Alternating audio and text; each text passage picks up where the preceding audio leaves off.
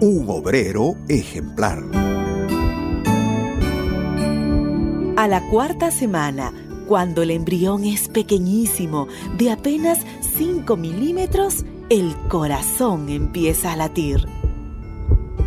A partir de esos primeros latidos, esta central de energía, motor de la vida humana, no se detendrá nunca. Funcionará todas las horas del día y de la noche, todos los días del año, sin descanso, sin vacaciones, sin fines de semana, sin primero de mayo, trabajando sin cesar, impulsando sangre a través de una compleja red de venas y arterias que abarca miles de kilómetros al interior de nuestro cuerpo.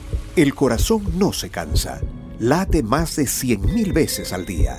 No deja de trabajar un solo segundo, literalmente ni un segundo funciona como una maquinaria de bombeo automático con rítmicas contracciones y dilataciones. En realidad, son dos bombas unidas. El lado izquierdo impulsa la sangre oxigenada que viene de los pulmones, roja y rutilante. Y el lado derecho impulsa la sangre que regresa impura y negruzca después de haber circulado por todo el organismo para ser purificada nuevamente en los pulmones.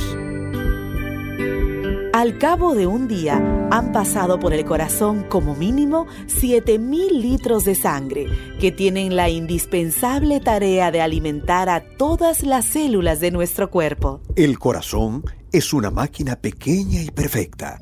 Pesa 300 gramos y no es mayor que un puño cerrado. Pero el asombroso trabajo que realiza diariamente equivale al de un levantador de pesas que alzara una barra de 3 toneladas. Si el corazón empleara su fuerza muscular para bombearse a sí mismo, en una hora saldría propulsado como un cohete vivo a 6 kilómetros de altura. Es una fuerza descomunal, desproporcionada su pequeño tamaño a lo largo de una vida, el corazón ha desarrollado una energía capaz de levantar en peso una pirámide, como las de Egipto. Aunque parezca increíble, durante la vida de un ser humano, este formidable obrero ha puesto en movimiento medio millón de toneladas de sangre, el caudal por minuto de las cataratas del Niágara. El corazón es un obrero ejemplar el mejor de todos. Y un sindicalista exigente. Solo hace un paro en la vida. Para mi corazón basta tu pecho. Para tu libertad bastan mis alas. Desde mi boca llegará hasta el cielo. Lo que estaba dormido sobre tu alma. Una producción de radialistas apasionadas y apasionados.